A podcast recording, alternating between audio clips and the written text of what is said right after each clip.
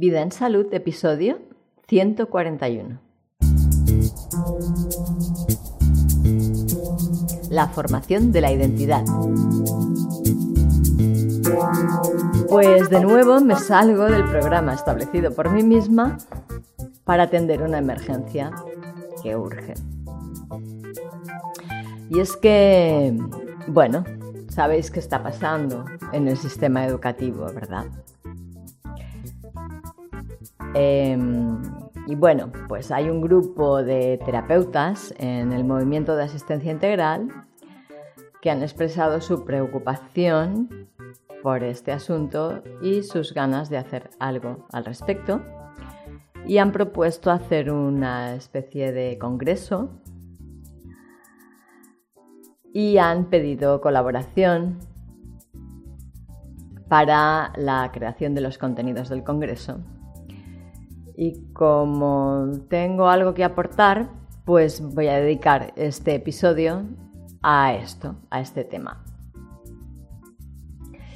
Porque todos, o no sé si todos, pero al menos la mayoría queremos que nuestros niños lleguen a la juventud en las mejores condiciones de salud posible, tanto física como mental como energética. Y todos sabemos que igual que podemos alterar la salud física en un niño durante su crecimiento, como por ejemplo pues no dándole los nutrientes necesarios o produciéndole daños de algún tipo, pues también podemos alterar el crecimiento de su o la evolución de su salud mental.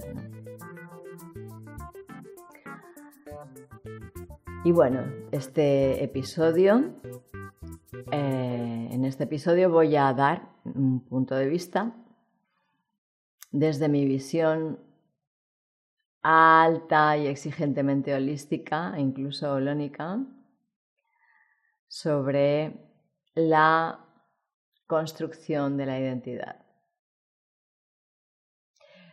Y lo dedico sobre todo a padres y educadores honestos y a cualquiera de nosotros que aunque no, sea padre o madre ni educador mm, profesionalmente hablando, pero queramos realmente el bienestar de los seres humanos de los que en cierto modo somos responsables, toda la sociedad, y realmente también queremos aportar para que la humanidad del futuro pues tenga los recursos necesarios para no caer en, en fosos muy profundos, que es donde parece que se quiere derivar. Entonces, Mira, la verdad es que de todo lo que he estudiado, investigado y me ha llegado sobre la construcción de la identidad en un ser humano, lo que a mí me parece más exacto es lo que desarrolló Antoni Blay Foncuberta, que es un filósofo enfocado en el ¿cómo diríamos?, en el autoconocimiento y el desarrollo del ser de la posguerra española. Español, concretamente catalán, estaba en Barcelona y desarrolló su actividad y toda su filosofía y su método durante la posguerra. Tal vez algún día os hablaré también del vínculo que tuvo con mi abuelo, mas ahora no es el momento. Antoni es un grande, aunque no está mm, promocionado por la publicidad americana, que nos vende a seres muy grandes también como referentes. Eh, Anthony Bly es menos conocido, es nacional, pero es muy grande también. Y él decía, él definió tres espacios existenciales en los que el ser construye su identidad. Estos son el ser, el yo idea y el yo ideal. Y es de lo que voy a estar hablando aquí ahora. Vamos a definir que el ser es lo que es el niño, digamos, el aspecto más puro del, alma encarnada. ¿no? Es esa energía que emana antes de ser fraguada por las circunstancias que le envuelven. O sea, es un potencial energético que emana de la inteligencia del puro amor. Eso sería el ser. Luego está el yo idea, que es la idea que el niño se va formando sobre sí mismo en base a la información que va recibiendo del entorno. Como por ejemplo, pues el trato que recibe, cómo responde su entorno a su presencia, a su existencia, al hecho de que esté, ¿no? los conceptos que se le transmiten sobre el ser mismo, eh, los resultados a los que llega comparándose con los demás, las deducciones que él hace de la información que le va llegando, lo que se espera de él, muy importante también. Eso es lo que forma el yo idea, o sea, la idea que tiene el niño de sí mismo. Y esto es muy importante porque es justo lo que él va a responder a esta idea que tiene de sí mismo. Y esta idea que tiene de sí mismo ha sido formada por esto que he comentado, ¿no? por todas estas circunstancias.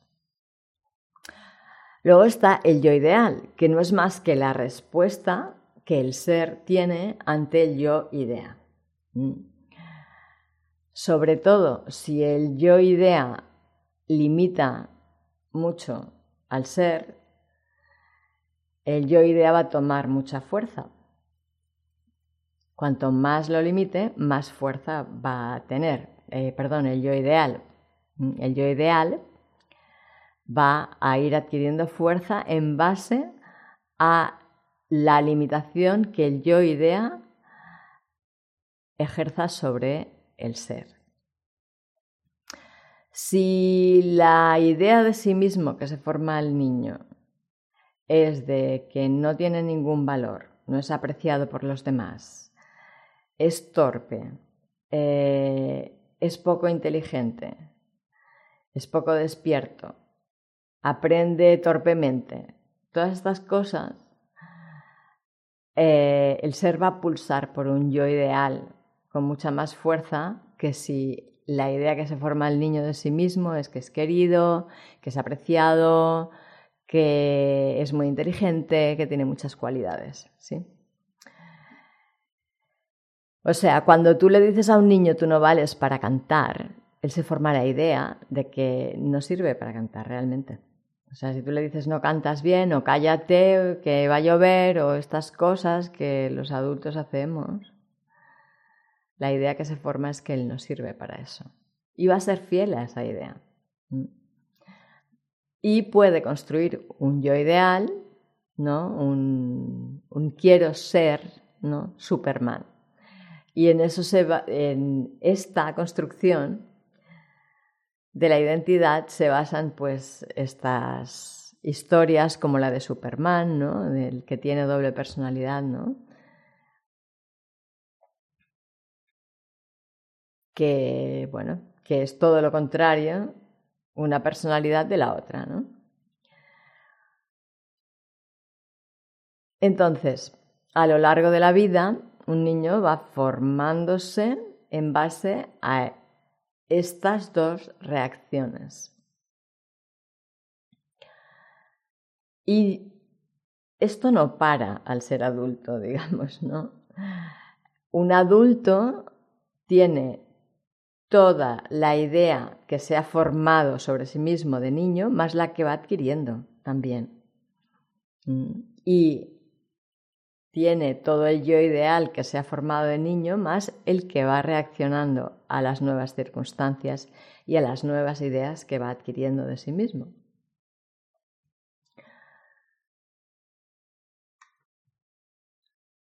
Y esto, pues, fíjate, el, eh, lo muy integrado o lo poco integrado que tengamos estas realidades en nosotros mismos hace que a lo mejor una persona de 75 años parezca mucho mayor que una de 85 o de 90, según ICOM.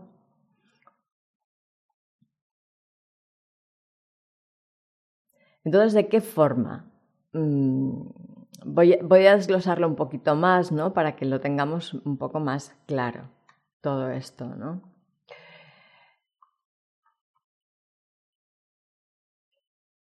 El mero hecho, por ejemplo, en cuanto al yo idea, ¿no? El mero hecho de que un niño no se sienta aceptado en aspectos que emanan naturalmente del ser, ¿no? Que se le requieran actitudes o respuestas que no son las que fluyen de él naturalmente, ya genera una sensación de rechazo, en realidad, ¿no? De no ser suficiente, de no ser valioso, ¿no? Y el deseo de adaptarse a, lo que se espera de él, ¿no? De ceñirse al molde que le presentan. Porque en realidad un bebé humano, un niño humano, es de, los cachorros más vulnerables que da la naturaleza.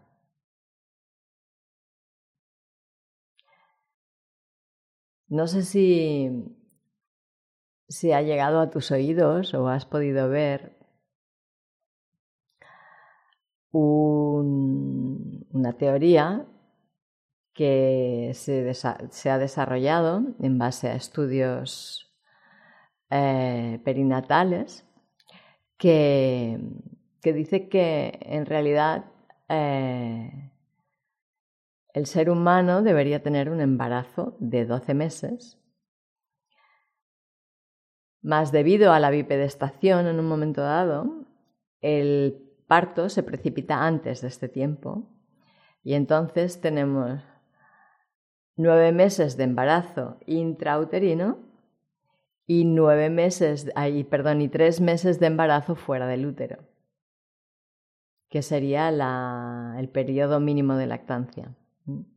Porque son tres meses en los que el bebé es 100% dependiente de su madre para su supervivencia. Si un recién nacido humano no recibe atención durante sus primeros meses no sobrevive. Y esto no es así en todas las especies. La mayoría de las especies dan a, luz em, seres completos. Los mamíferos, por lo menos. Luego, ahora estaba pensando en los pajaritos, ¿no? que cuando rompen el huevo, pues si la madre no los alimenta, ellos no son capaces de nada, ¿no?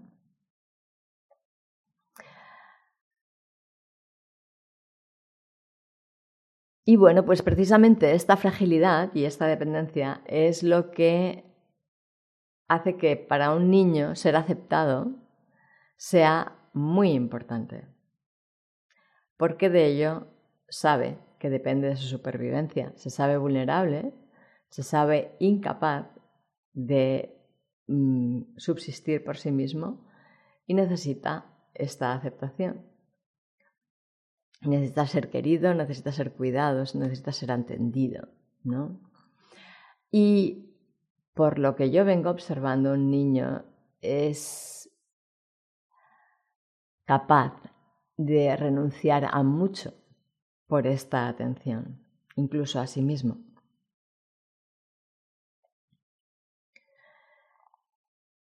Y es por este motivo que es muy fácil para un niño integrar el yo idea, adaptarse a ese molde que se le presenta al que tiene que encajar, ¿no?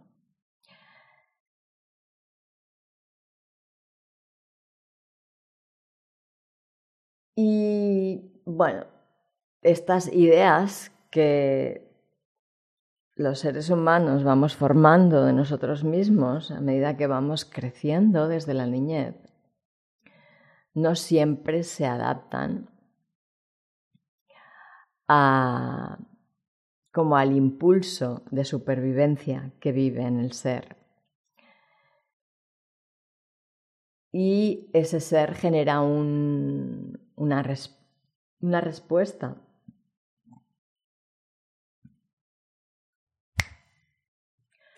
genera una respuesta, un, como una rebelión en sí ante eso.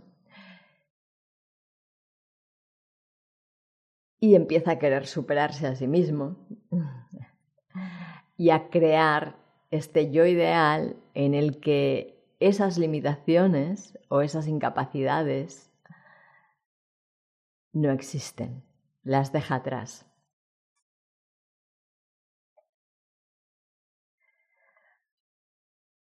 Muchos adultos han llegado a tener éxito en diferentes eh, áreas de la vida, impulsados por ese yo ideal, huyendo de ese yo idea. Y otros muchos se presentan ante el mundo desde el yo ideal, huyendo del yo idea, sin haber realmente desarrollado esa capacidad ideal también. Esto es algo que lo sabemos todos porque también es algo que nos encontramos, ¿no?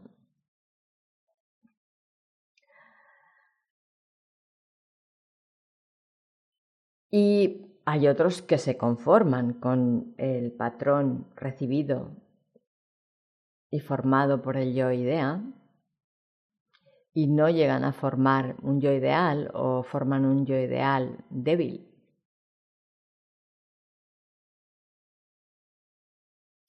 Entonces, fíjate que es bien simple y es real, es así, ¿no? En el sistema educativo en materia de género y de sexualidad están abordando exactamente estos dos patrones que ocultan al ser que velan al ser, que limitan al ser, que lo alejan de la mirada del propio niño para poder comprender quién realmente es.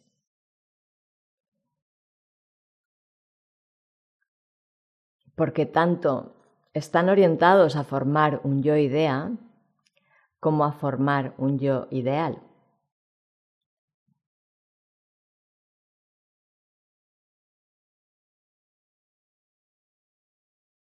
Un niño es un campo de experimentación y para ellos todo es nuevo, completamente nuevo. No, no tienen una idea de qué es lo que van a encontrar en esta realidad. Acaban de llegar. Y si le dices que en realidad no es niño ni es niña, que puede ser lo que él quiera, él lo va a creer.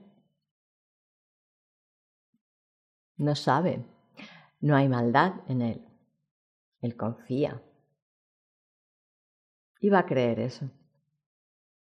Y va a empezar a formar su yo ideal y su yo idea en base a estos conceptos.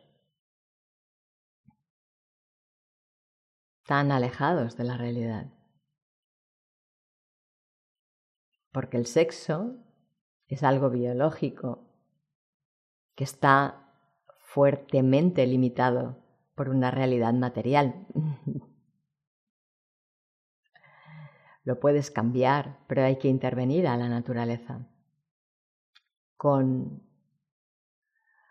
grandes peligros y pagando un precio muy alto. Las redes, según qué redes, van llenas de, de testimonios que han pasado por el proceso de este cambio y dan terror, son terroríficos. Porque son enfermos de por vida y porque se dan cuenta demasiado tarde de que esa realidad que creyeron no es tal.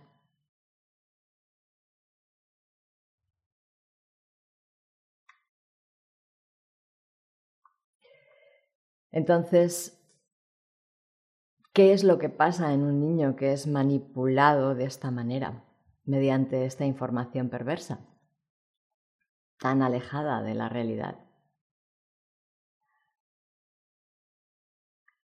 Que, bueno, está explorando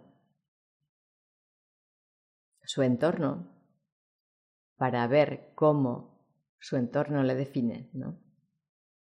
Y si esa información de que tú no eres niño porque físicamente seas niño, ni eres niña porque físicamente eres niña, sino es una idea que tú tienes de ti mismo, que tú formas de ti mismo, que te hace ser de uno u otro, va a buscar cuál es la idea que se le presenta de sí mismo en el entorno. Y llegará a la conclusión que lleve. Depende de cómo haya entendido es cada cosa, de los filtros que se le hayan eh, ido mm, poniendo y de la información que le vaya llegando por los diferentes canales que en este caso al ser niños pues son pues eso el colegio y la familia, los amigos y poco más.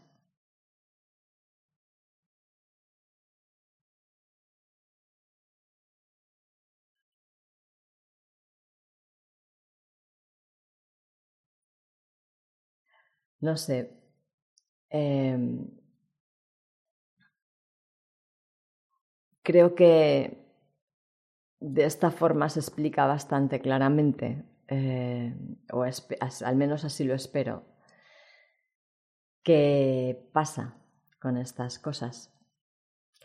Más que pasa que una fantasía, el yo idea, tanto el yo idea como el yo ideal, están destinados a ser trascendidos.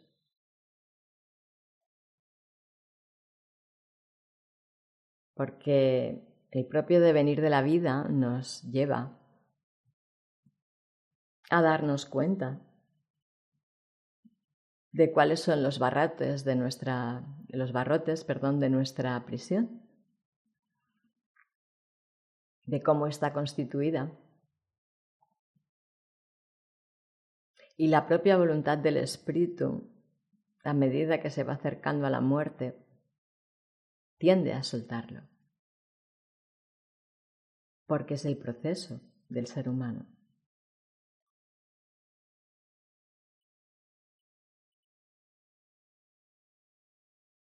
¿Y qué va a pasar con estos niños?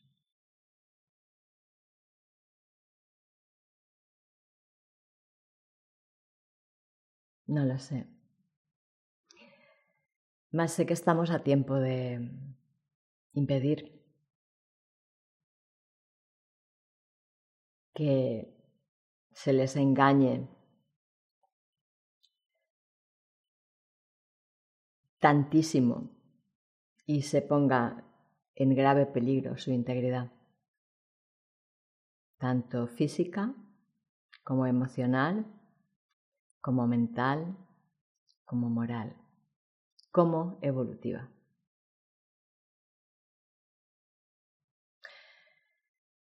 Y luego me quedaría por abordar otro tema, que es el abordaje que se hace de la sexualidad en la educación. Mas no lo voy a hacer en este episodio, sino que te voy a remitir al tercer episodio del podcast Galaxia Diana Valeria, en el que hablo de la energía kundalini. Y ahí explico, yo creo que bastante claramente, por qué hablar de sexualidad no tiene ningún sentido si no hablamos del ser energético. No tiene ningún sentido porque salirse completamente del terreno de la sexualidad. Y nada, pues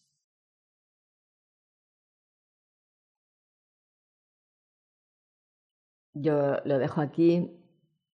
Espero haber sido lo suficientemente clara y, haber dado como una, una idea de, de este tema que quería transmitir.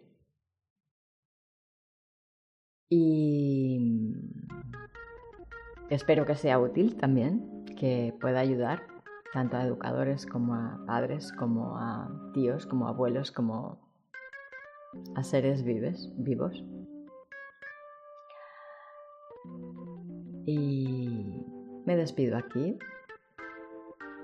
Muchas gracias por escucharme, gracias por participar, por preguntar, por formar parte del grupo, por estar cerca, por valorar lo que transmito y por estar en esta esfera evolucionada de la comprensión humana. Y por el impulso, que, por seguir el impulso que te lleva a encontrarte con la mejor versión de ti mismo siempre.